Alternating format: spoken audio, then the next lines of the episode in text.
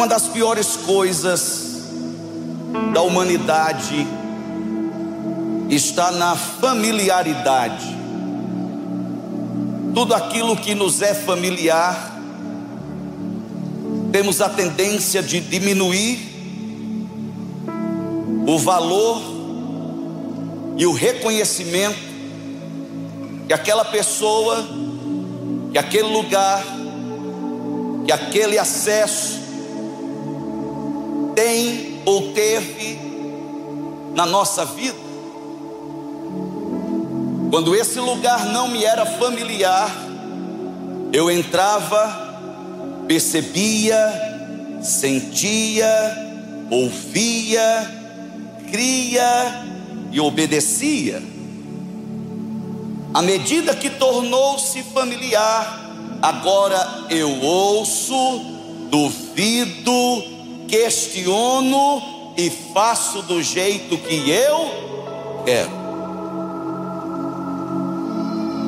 Quando eu entrei aqui hoje à noite, eu disse para o bispo Lucas e para a bispa Priscila: é a realização de um sonho estar aqui, na igreja de um general da fé, como os bispos Robson e Lúcia Rodovalho, que tem tocado a nossa nação e várias nações do planeta Terra. E eu queria que você aplaudisse ao Senhor Jesus pela vida desse homem e dessa mulher de Deus. E que você aplaudisse a essa família e a todos os pastores e a todos os líderes que fazem da Sara Nossa Terra um instrumento de transformação e de avivamento por onde o Senhor tem levado esse ministério. Eu sou de João Pessoa, na Paraíba tive um encontro com o Senhor Jesus aos oito anos de idade. Minha mãe, uma mulher muito religiosa na época, ela foi na missa, ao receber a comunhão, voltou para o banco, ajoelhou para rezar, e uma voz falou com ela, enquanto se tocava uma música, e essa voz lhe perguntou: Quem morreu por você? E ela respondeu: Jesus. Então por que você está adorando alguém que não é Jesus? E ali ela disse que fez um pacto de voltar para casa e começar a ter comunhão com a palavra de Deus e não voltar mais à missa, mas até então a ideia de, a ideia de frequentar qualquer outra religião era remota, era distante. A minha mãe vendeu, acho que até hoje ainda vende Natura. Aí já são 40 anos vendendo Natura, Cronos, é, Essencial, Senhor N. Quem usou sabe, quem passou por dificuldade sabe, sabonete erva doce, quem já teve suvaqueira sabe do que eu estou falando.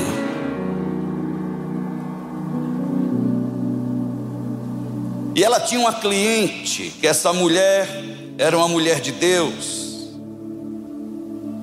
E essa mulher, de uma forma intencional, mas aparentemente desproposital, começou a discipular minha mãe e a ensiná-la a ler a Bíblia. E numa madrugada, minha mãe ouve uma voz, e essa voz fala com ela: Eu sou o caminho, a verdade e a vida. Ela acorda de madrugada, meu pai está dormindo, eu estou dormindo, minha irmã está dormindo, a casa está fechada, tudo no escuro. Minha mãe fica com grande expectativa para que o dia amanheça e ela ligue para aquela senhora para perguntar o que, que é isso. E no raiar do dia, ela liga para aquela senhora, conta a sua experiência, e aquela senhora pede para que ela abra no Evangelho de João, onde está escrito que o Senhor Jesus diz: Eu sou o caminho, a verdade e a vida, ninguém vem ao Pai a não ser por mim. E aquela senhora diz: Eliane, Deus está começando a falar com você de uma forma diferente. Se prepare para novas experiências com a pessoa dele. O tempo passa, nós mudamos para um apartamento morávamos numa casa antes, mudamos para um apartamento. Isso era 94. Nós morávamos no 101. Tínhamos uns vizinhos que moravam no 104. E a nossa janela da cozinha dava para a janela da cozinha deles. E quem morava no 104 era a dona Rosa, um metro e meio de bravura, de violência, alto nível de periculosidade. Ela era casada com o André.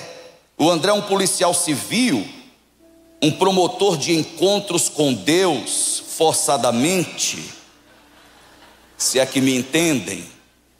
Ele era muito valente na rua, mas quando ele ia se aproximando do nosso condomínio, ele já começava a clamar pelo sangue de Jesus e por todos os santos que existisse porque ele iria encontrar aquela que era mais perigosa do que ele, a dona Rosa.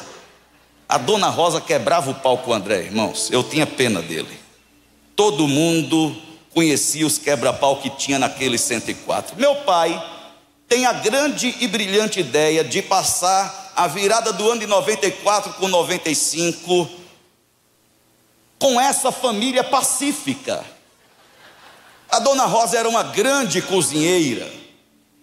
E ela diz: Eu faço as comidas. E quem é doido de discordar da dona Rosa, irmãos? Minha mãe disse: oh, Óbvio, a gente leva as bebidas. Ela preparou a comida, a comida cheirava. E a gente já com aquela, aquele costume de ser morto de fome, aquela mundiça, eu não vou nem almoçar, que é para comer muito. Quem já fez isso? Dá glória a Deus aí. Eu vou nas festas, eu faço isso direto. Só sei que perto das 20 horas a dona Rosa quebra o pau com o André. E o que é que ela faz? Se quiserem comer, procure outro lugar, que na minha casa não vai ter mais comida. Guarda as comidas e a gente fica só com as bebidas. Bem, a gente come qualquer pão com qualquer coisa, vai dormir, é tudo menino. Minha mãe vai dormir, fica meu pai com o André bebendo na calçada do condomínio, e o André com aquela lamúria, com a dona Rosa, aquela confusão. Ele rompe o ano ali com meu pai bebendo. Ele pede a minha bicicleta emprestada para ir até a praia, naquela madrugada, bem cedo, volta para casa, entra naquele apartamento, passa direto para o banheiro, nós que somos maridos sabemos quando a nossa esposa ela está sendo oprimida pelo diabo, nós não fizemos nada, mas ela está sendo oprimida e nós não queremos perturbá-la, a gente passa calado direto para o canto, nós nunca fazemos nada, é verdade ou não é, irmãos? O sangue de Jesus nos purifica de todo pecado e ele lança tudo no mar do esquecimento, é verdade ou não é? Nossas esposas aqui se lembram, As irmãs estão se levantando para ir embora. Fechem a porta, por favor. Ele passa direto, vai para o banheiro, toma banho, entra no seu quarto, troca de roupa, pega o seu revólver, senta na sua cama e começa o ano dando um tiro na sua cabeça e tira a sua própria vida. Minha mãe estava na cozinha, ouve o tiro, ouve o grito da dona Rosa, grita pelo meu pai, achando que o, a dona Rosa havia matado o André ou vice-versa. E quando meu pai entra na casa com aquele desespero e abre a porta do quarto, aquele homem está deitado na cama com a sua cabeça sangrando, aquela cena trágica. E no meio de toda aquela confusão, de família, de amigos, de vizinhos, de polícia, de investigação, uma mulher, outra vizinha nossa que morava no 105, donadora, ela sobe os degraus da escada, ela ergue seu dedo para o ar e diz: Este é o fim de todo homem que não tem Deus no seu coração. Todo aquele tumulto se torna num pesado silêncio.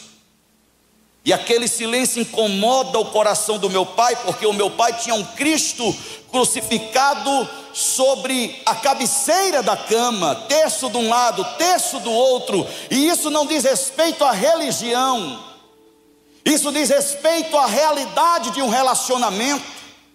Isso diz respeito à realidade de uma pessoa que te ama, que deseja se relacionar contigo, que tem planos de paz para a tua vida, que tem promessas incomparáveis para você e para sua família, e que te deu vida com um propósito para que o nome dele seja glorificado. Meu pai olha para o coração dele, e ele diz: Eu não sei se eu tenho Deus no meu coração, não quero ter aquele fim. E no dia seguinte nós vamos no 105, batemos na porta daquela família. E a gente diz: Que história é essa? Que aquele é o fim de todo homem que não tem Deus no coração. E aquela mulher com seu esposo começa a falar do amor de Deus para o meu pai para minha mãe. Eu era criança, se falasse de Jesus ou do Mickey para mim, para mim era a mesma coisa. E eles nos convidam para ir à igreja. Todos os finais de semana em João Pessoa, nós íamos para a praia, não somente no sábado, mas também no domingo. E no domingo pela manhã, como todo final de semana, fomos à praia com a família amiga e meu pai conta toda essa história. E o homem da família diz: Eu também não sei se eu tenho Deus no meu coração, eu também não quero ter esse fim. Eu vou com vocês para a igreja com a minha família. E nós chegamos para o culto e ocupamos um banco inteiro, as duas famílias. E na hora do apelo, o meu pai levanta a mão, a minha mãe levanta a mão, o outro casal levanta a mão. Eu acho que estava distribuindo cachorro quente, levanta a minha mão também. Nós vamos até o altar e o pastor chega até a minha mãe, coloca a sua mão sobre a cabeça dela e faz com que ela se lembre das palavras que ela ouviu da boca do próprio Deus, e ele diz: Eu sou o caminho, a verdade e a vida, e ali começa a nossa caminhada com o Senhor Jesus. Aos 11 anos de idade, eu tenho uma experiência com o Espírito Santo e recebo o chamado de Deus para o santo ministério. Naquele tempo, está bombando em João Pessoa, assar a nossa terra, Bispo Edgar e a sua esposa. E eu ia no culto da minha igreja, mais ou menos, um culto morno, e eu ia pegar fogo lá na Sara Nossa Terra. E eu ia aprender lá na Sara Nossa Terra. E eu disse: Ah, um dia. E eu via o bispo Robson Rodovalho. Eu disse: Ah, um dia. E um dia enganaram o bispo Lucas e a bispa Priscila. Eu disse: Não tem problema, mas um dia e enganado mesmo, ele me liga. Eu disse: Vai chegar o dia e Deus ele cumpre os desejos do nosso coração. Agrada-te do Senhor e ele satisfará os desejos do teu coração. Querido, quando é para a glória do nome dele, não existe altura e nem distância, não existe fronteira. Deus vai te levar onde você precisa chegar. Deus vai abrir a porta por onde você precisa entrar. Deus tem cadeira preparada na mesa onde você precisa se assentar. Deus tem assunto, Deus tem conversa, tem gente grande falando do teu nome nessa nessa hora a respeito do teu projeto, a respeito do teu negócio, a respeito da tua visão, a respeito da tua ideia. Mardoqueu era alguém que estava na porta do palácio, até que um dia o rei perde o sono e coloca Mardoqueu no cavalo, e coloca coroa na cabeça de Mardoqueu, e coloca roupa em Mardoqueu, e diz: É assim que se faz ao homem a quem o rei deseja honrar. É desejo de Deus te honrar nesse tempo. É desejo de Deus mudar a tua história. É desejo de Deus cumprir com o teu voto. É desejo de Deus derrubar essa muralha. É desejo de Deus responder a tua oração. É desejo de Deus entrar na tua casa, mexer com a tua família. É desejo de Deus te curar dessa enfermidade. É desejo de Deus restaurar o teu casamento. É desejo de Deus salvar os teus filhos. É desejo de Deus cumprir as suas maravilhosas promessas sobre a sua vida. Eu não sei se tem alguém aqui que tem promessa de Deus sobre a sua cabeça, mas se você é um desses, levante a sua mão e comece a declarar: Eu sou essa pessoa. Ei, vai chegar o meu dia. Eu sei que está chegando. Tem promessa antiga que você disse, não foi para mim. E o Senhor nessa noite está dizendo: Está chegando o tempo do cumprimento de promessas que até você se esqueceu, mas quem prometeu é fiel para cumprir.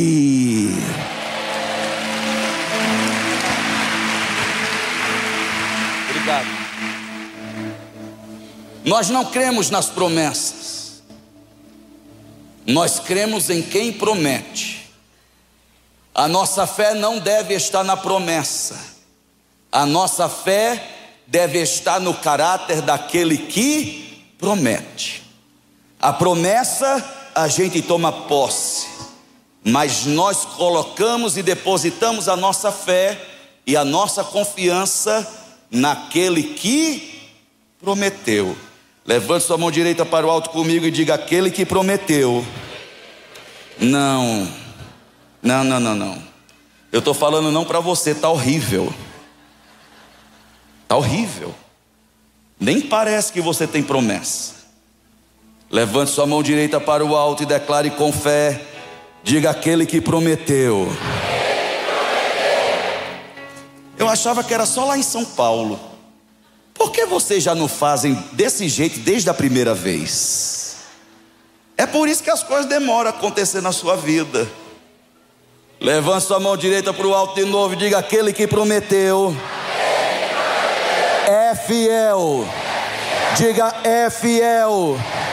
Diga: é fiel para cumprir cada uma das suas boas e maravilhosas promessas. Quantos creem nisso, diga aleluia nessa noite e dê o seu melhor aplauso ao nome de Jesus. Amém. Obrigado. Vamos dar um aplauso para o nosso tecladista. Bispo Macedo está morrendo de inveja de mim nessa hora. Vamos abrir a palavra do Senhor comigo no Evangelho de Lucas, capítulo 24.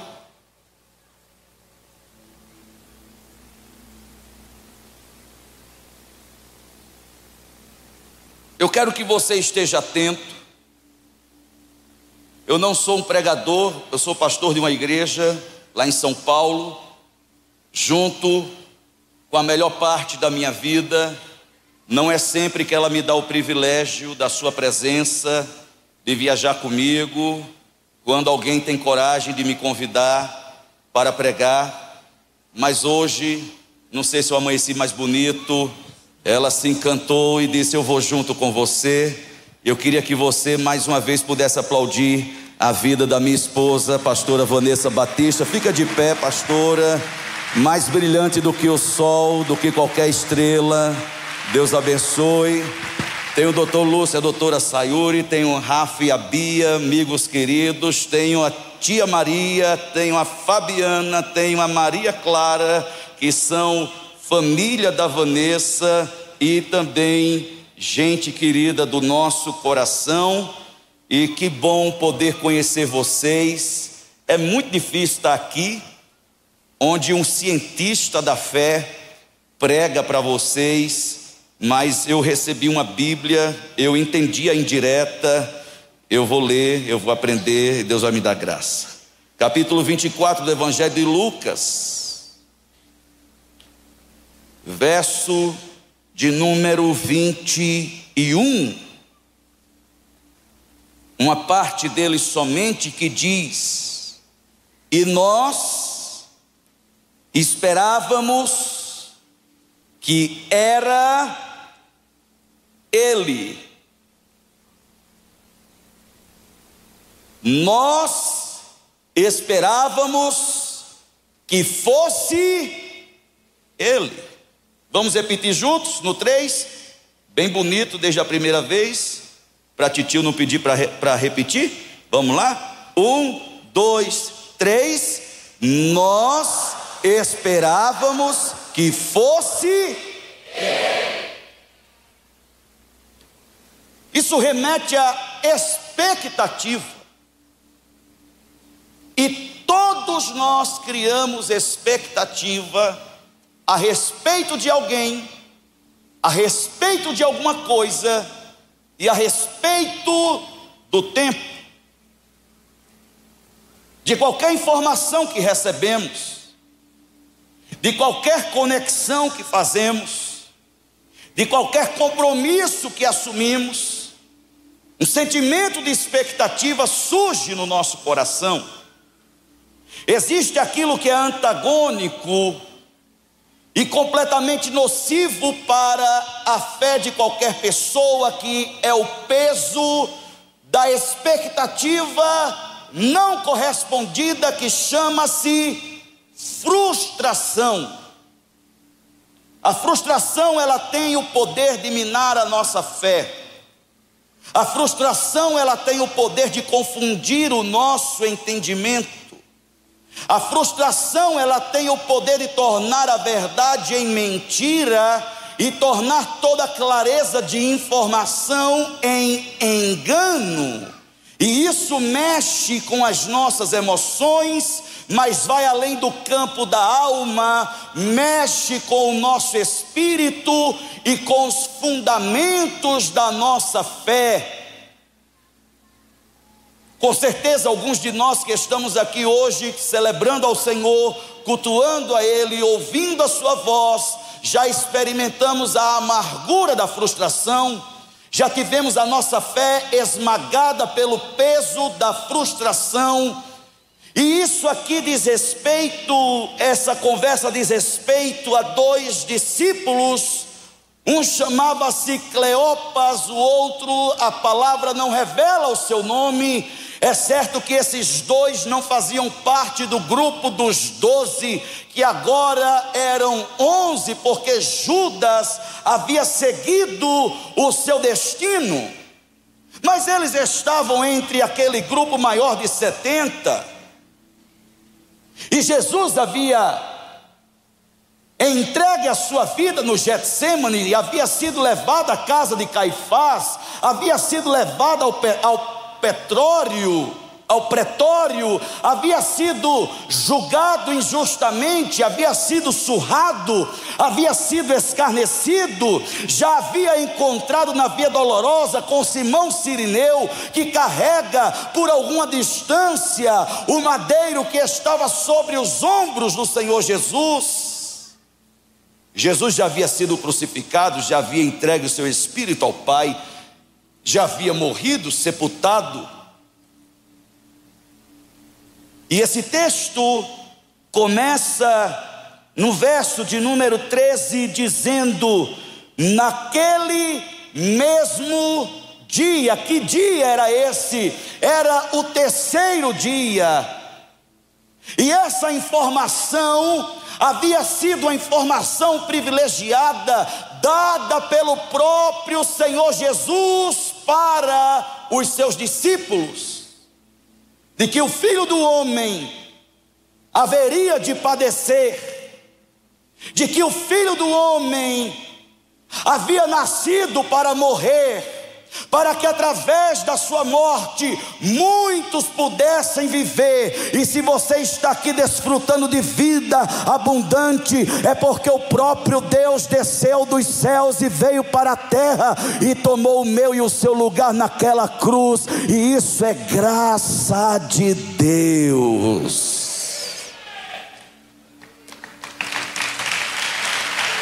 Porque Deus amou o mundo de tal maneira que deu seu único filho para que todo aquele que nele crê não pereça, mas tenha a vida eterna. Hum.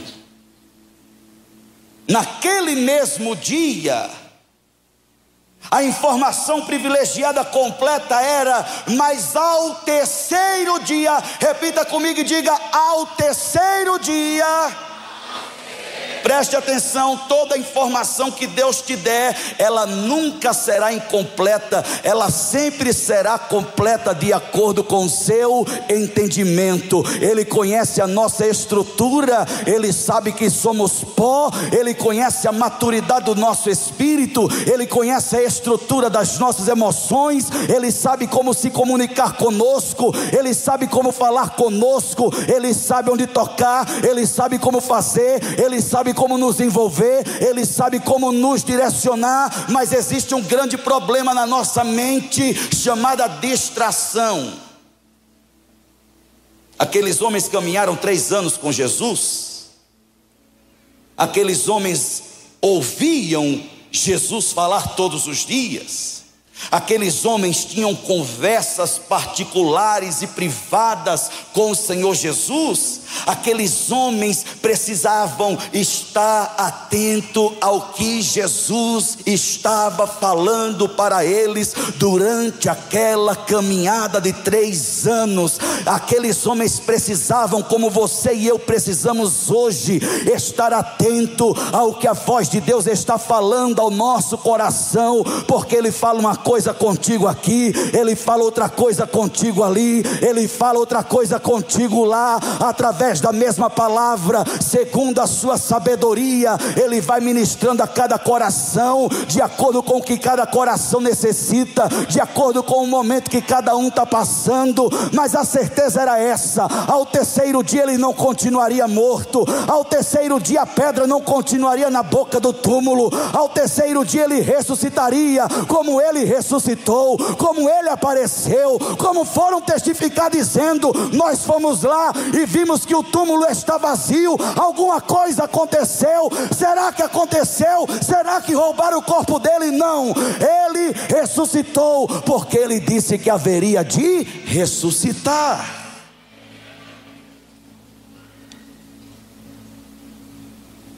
Mas pense muito bem quando alguém te convidar para se afastar do centro do acontecimento. Esses homens estão saindo de Jerusalém e vão conversando entre si, um com o outro, questionando como que pode. Temos a nossa vida, deixamos tudo, deixamos todos, para tudo isso terminar em nada.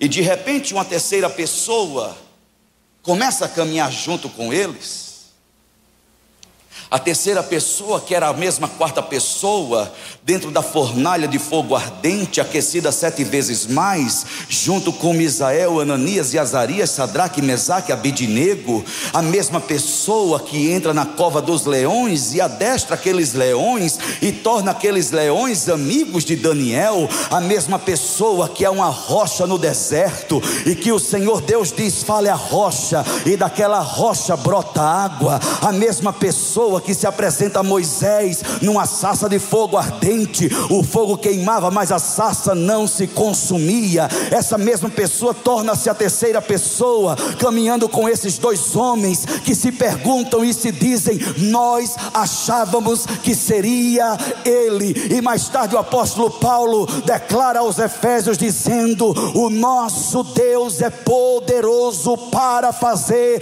infinitamente mais do que tudo aquilo que pedimos ou pensamos. Você chegou aqui pensando em frustração, você chegou aqui pensando em decepção, achando que é mais uma campanha, achando que é mais um culto, achando que é mais um encontro, achando que é entretenimento da fé. Não, esse lugar é um ambiente de milagres, porque o Espírito de Deus está se movendo entre cada pessoa, entre cada cadeira, tocando os corações, mudando mudando os destinos e transformando vidas nessa noite.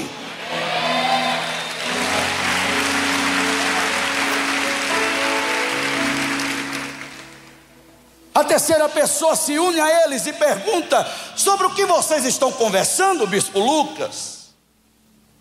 E eles respondem: será que é só você que não sabe dos últimos acontecimentos? Crente sempre tem os últimos acontecimentos para contar a respeito de alguém. É verdade ou não é? Você não está sabendo? Quentinho, acabei de sair de uma reunião ali, ó. A chapa vai esquentar, meu filho. Não, o que foi que aconteceu? Jesus, um profeta, poderoso em palavras e em obras diante de Deus e de todo o povo, e começaram a pintar a imagem de Jesus como sendo uma grande vítima da estrutura religiosa, do esquema religioso daquela época.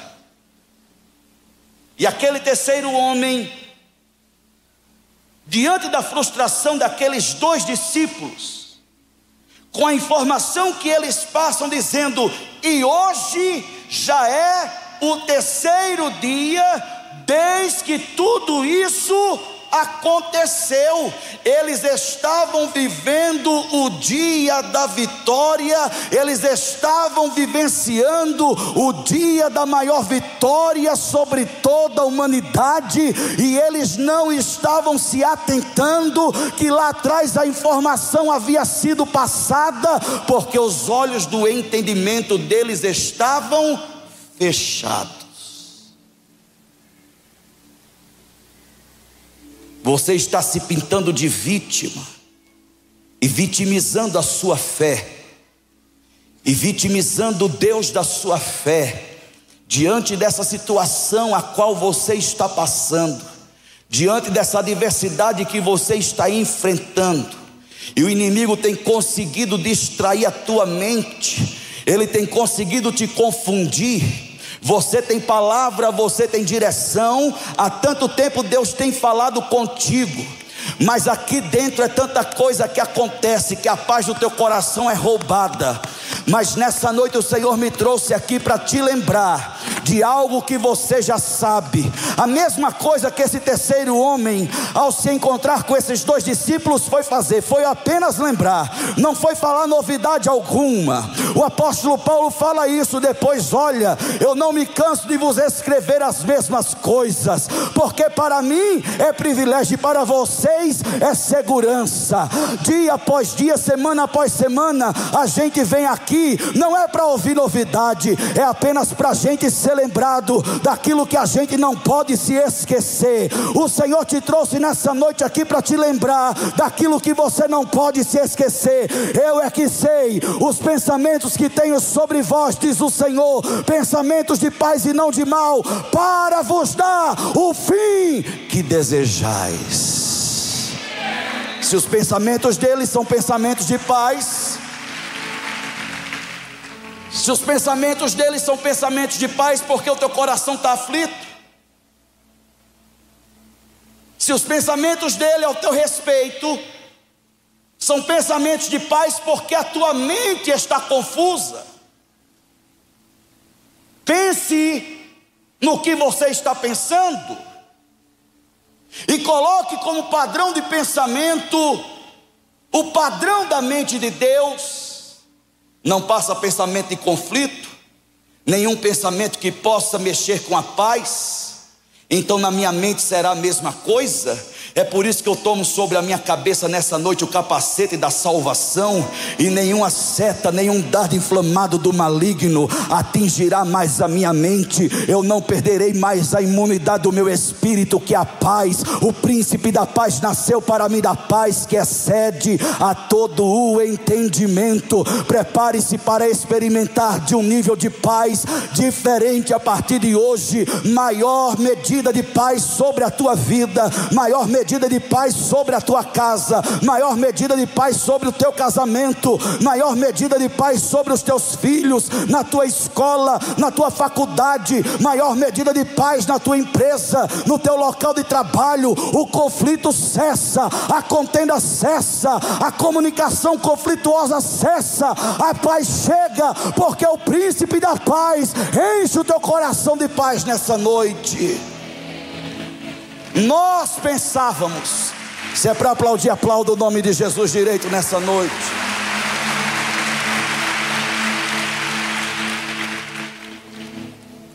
Nós pensávamos que seria Ele, mas olha o que acontece.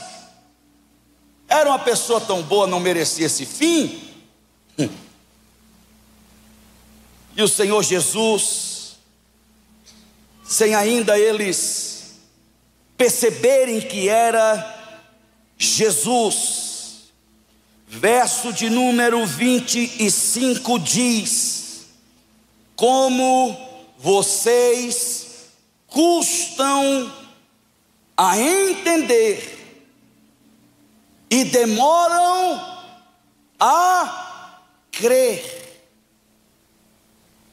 porque precisava que tudo isso acontecesse para se cumprisse aquilo que os profetas haviam dito. tudo o que você está passando vai colaborar para o teu bem, porque todas as coisas contribuem para o bem daqueles que amam a Deus e vivem segundo o seu propósito. Diante de mim nessa noite estão homens e mulheres que amam a Deus de todo o seu coração. Se você é uma dessas pessoas, dê um sinal de vida, pelo amor de Deus. Levante a sua mão e expresse o seu amor ao Senhor nessa noite.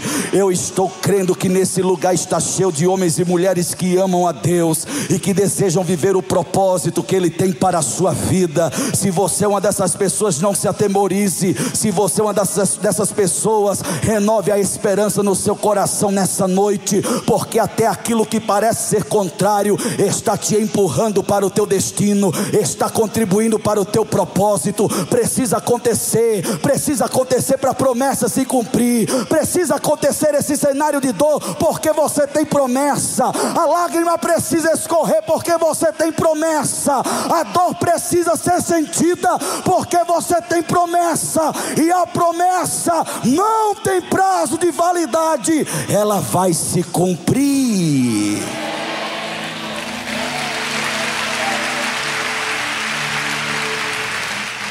Vocês custam a entender e vocês demoram a crer. Preste atenção, eu já estou encerrando. Abraão tem um encontro com Deus já era avançado de idade, ele obedece à voz de Deus, ele sai da sua terra, do meio da sua família, e vai para a terra que o Senhor haveria de lhe mostrar. Ele peregrina por essa terra com Sara, sua esposa, que era estéril. O tempo estava passando. Além do problema da esterilidade de Sara, tinha o problema de que Sara, ela deixa de ter o costume das mulheres, ela deixa de ter o tempo das mulheres e Abraão, ele deixa de ter. É de onde sai o famoso hino que ainda não foi inserido na harpa cristã. A pipa do vovô não sobe mais.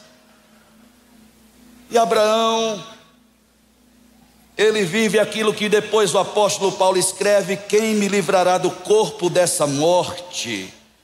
Carrega um defunto consigo. Mas havia uma promessa. Diga, existe.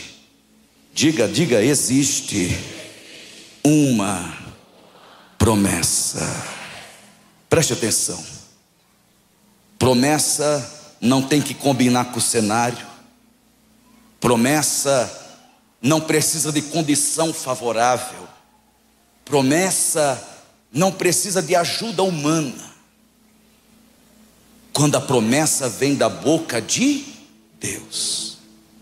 Quando a promessa vem da boca de Deus, essa promessa ela não precisa de cenário favorável porque ela muda o cenário.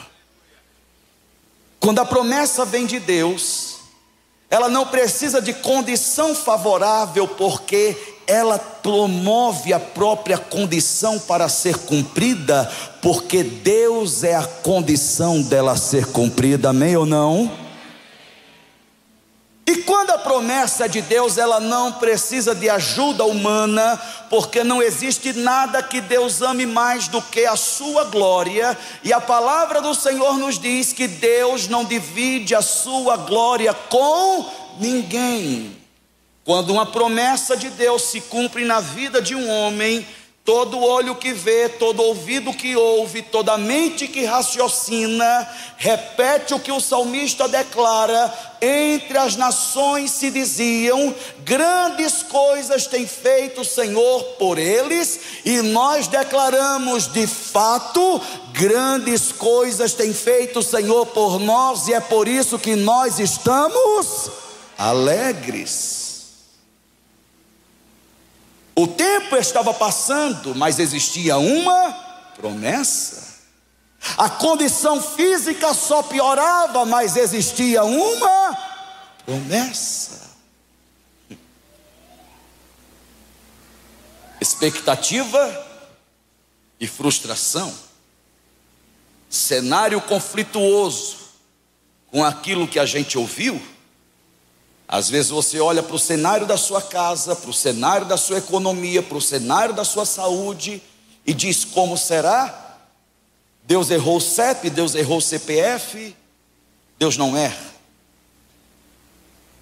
Escute o que o apóstolo Paulo diz: Deus é capaz, Deus é poderoso, nele está toda capacidade. Havia um dilema dentro da tenda do pai da fé: quem será o meu herdeiro? O Senhor chama Abraão e diz: Abraão, vem cá. A gente precisa ter uma conversa. E eu preciso te mostrar uma coisa. Eu te prometi algo. Eu quero te mostrar a dimensão daquilo que eu tenho para a tua vida. Olha para o céu. Olha para o céu. Olha. É você mesmo, olha para o alto. Pela fé contemple as estrelas. E Deus diz para Abraão: Conte as estrelas. Pode contar, Abraão? Não posso, Senhor. É. Sabe quem fez, quem fez essas estrelas? Fui eu. Quer saber mais? Porque fazer no atacado, qualquer um pode fazer. Mas vamos tornar a coisa mais específica. Ao criá-las, eu dei um nome para cada uma delas. Quer saber mais, Abraão?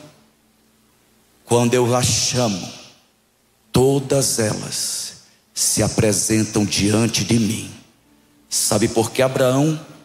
Porque eu continuo sendo poderoso para fazer infinitamente mais do que tudo aquilo que você possa pedir e do que tudo aquilo que você possa pensar. É por isso que o salmista, ao buscar socorro, ele diz: Eleva os meus olhos para os montes, de onde me virá o socorro? E ele conclui dizendo: O meu socorro vem do Senhor, do Deus que é capaz, porque ele fez os céus e a terra. Se ele fez os céus e a terra do nada, não será a minha idade que impedirá dele cumprir as suas promessas. Não será a minha condição física, muito menos a minha condição financeira, porque ele está além de qualquer condição, ele está acima de qualquer situação. Ele governa sobre os governos, ele dirige sobre aqueles que dirigem,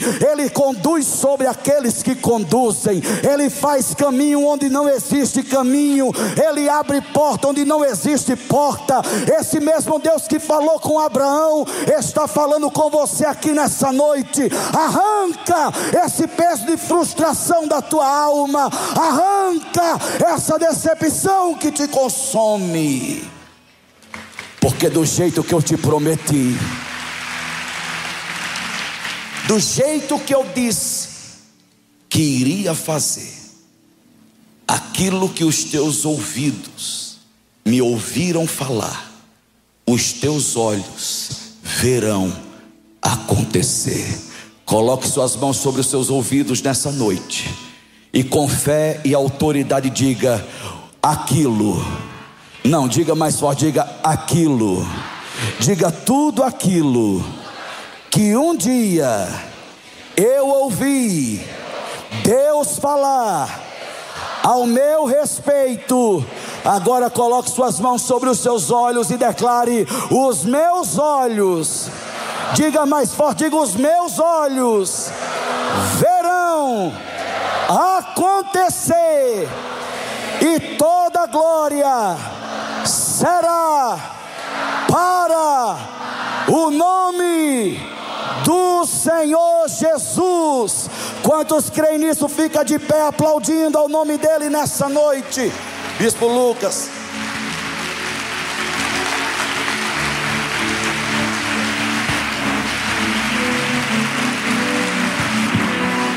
Você pode aplaudir mais forte, aplaude ele mais forte.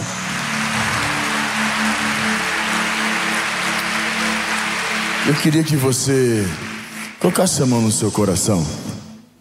Você que está nos acompanhando em casa, onde você estiver, você vai dar mais uns minutinhos para nós. De olhos fechados, eu queria que você agradecesse a Deus por esta palavra. E falar para Senhor, que essa palavra não seja arrancada do meu coração. Que essa semente não foi plantada em terra seca, à beira do caminho, entre os espinhos. Que essa palavra traga um resultado, um fruto na minha vida. Fala isso com Deus. Que eu possa receber essa palavra e gerar fruto delas. Tá? Abre o meu entendimento. Um bispo Brito falou, os meus olhos, os meus ouvidos, o meu coração. Que a minha fé, Senhor, me leve a avançar.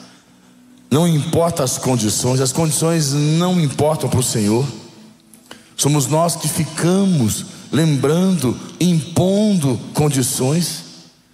Fala com Deus, Senhor, eu não quero, não aceito mais olhar para as condições. Eu vou olhar para o meu Deus que, está nos céus, que governa sobre tudo e sobre todas as coisas. Fala isso com Deus. E fala para o Senhor, eu quero te receber como único Senhor e Salvador da minha vida. Perdoa os meus pecados, em nome de Jesus. Amém? Glória a Deus. Você vai sentar um minutinho, o bispo Marcos vai assumir aqui.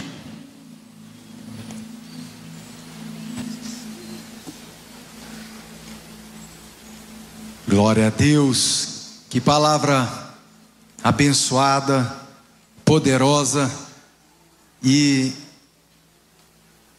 esse momento, quando a gente lê essa história da Bíblia, eu fico imaginando o momento que aqueles dois discípulos, quando eles vão ceiar com Jesus, o que, que acontece com seus olhos? Eles se abrem. É o momento onde toda expectativa supera a frustração. E o momento da ceia é o momento de comunhão com Cristo. E o que nós vivemos aqui como igreja é um momento de comunhão com Cristo. E Quando nós falamos de dízimo, nós estamos falando da nossa aliança com a casa de Deus. Quando nós falamos de, do nosso dízimo, de trazer a primícia à casa de Deus, eu encaro o dízimo não é qualquer décima parte, é a primeira décima parte. Existe um versículo Lá em Provérbios, capítulo 3, diz assim: Honre o Senhor com todos os seus recursos e com os primeiros frutos de todas as suas plantações. Os seus celeiros ficarão plenamente cheios e os seus barris transbordarão de vinho. Olha que benção! Quando eu trago o meu dízimo, eu atraio as bênçãos de Deus para a minha vida. Existe um derramar de bênçãos sem medida sobre os nossos lares. Eu repreendo o devorador sobre a minha casa, sobre a minha vida, e eu trago a fertilidade da terra sobre a minha vida. Se eu perguntasse para todos aqui, quem quer ter isso na sua vida? Atrair as bênçãos de Deus, o derramar das bênçãos sem medidas, a repreensão do devorador e a fertilidade da terra, eu tenho certeza que todo mundo ia falar o quê? Eu quero. E o segredo está: seja fiel nos teus dízimos. E eu sou feliz que desde o dia que eu entreguei minha vida nesse altar aos meus 18 anos, e hoje eu orei com uma discípula que ela falou assim: Bispo, hoje eu vou trazer meu primeiro dízimo do meu trabalho é a minha primícia. Como é, é gratificante ouvir isso, como nos alegra ouvir isso. E eu lembro quando eu ganhei meu primeiro salário do meu primeiro estágio, porque quando eu converti aos meus 18 anos, tinha recém entrado na faculdade, consegui um estágio, eu vim aqui nesse altar trazer o meu primeiro salário integralmente no altar do Senhor. Falei, Deus, eu quero consagrar meu primeiro salário por inteiro nesse altar. E desde então, ao longo desses anos, para honra e glória do Senhor, Ele tem me abençoado, tem abençoado nossos negócios. Foi aqui que tenho construído a minha vida. E eu quero lembrar a você, dizimista: não negocie o seu dízimo. Se hoje você tem uma fotografia ruim do seu cenário, essa fotografia não significa o filme que Deus tem construído da sua história. Seja fiel, amém? Que os seus olhos contemplarão tudo isso que eu falei. E você que ouviu essa palavra e recebeu no seu coração, essa não é uma terça-feira qualquer. Bispo Lucas e a Bispa Priscila prepararam com muito carinho esse convite. Eu tenho certeza que o Bispo Bruno veio trazer uma palavra de fé no seu coração. E uma semente que você fizer hoje no altar do Senhor pode mudar a sua história. Uma semente, uma oração muda o seu destino. E eu queria que você ficasse em pé nessa noite. Você dizimista, mesmo que você já tenha trazido o seu dízimo à casa de Deus, fique em pé você que é dizimista e você que vai fazer uma oferta. Dízimo é diferente de oferta. Você que é dizimista, honre o Senhor com tuas primícias. E você que vai fazer uma oferta, a sua oferta é uma semente, seja ela de generosidade, seja uma semente de fé, seja uma semente por sonhos, por projetos, algo Deus fará na sua vida, você moverá os céus nessa noite em nome de Jesus. E eu quero te convidar a levantar o seu envelope, Senhor, em nome de Jesus. Eu oro nessa noite por cada dizimista, por cada homem, por cada mulher que tem, Deus, sido fiel na tua casa. Meu Deus, eu oro para que essa, esse homem, essa mulher possa atrair as tuas bênçãos, que haja um derramar sem medida das tuas bênçãos, meu Deus, nesses lares aqui representados. Nós repreendemos o devorador, meu Pai, e nós tomamos posse da fertilidade da terra, meu Pai em nossas vidas. Meu Deus, eu oro por cada semente de oferta, profetizando que haverá uma colheita cem por um. Meu Deus, profetizando que sonhos, meu Deus, aquilo que os olhos da fé têm contemplado, nós veremos com os olhos naturais sendo concretizado, para que o teu nome seja glorificado. E como diz em João 15, os nossos frutos glorificarão teu nome em nome de Jesus Cristo. Se você crê, dê uma forte salva de palmas a esse Deus.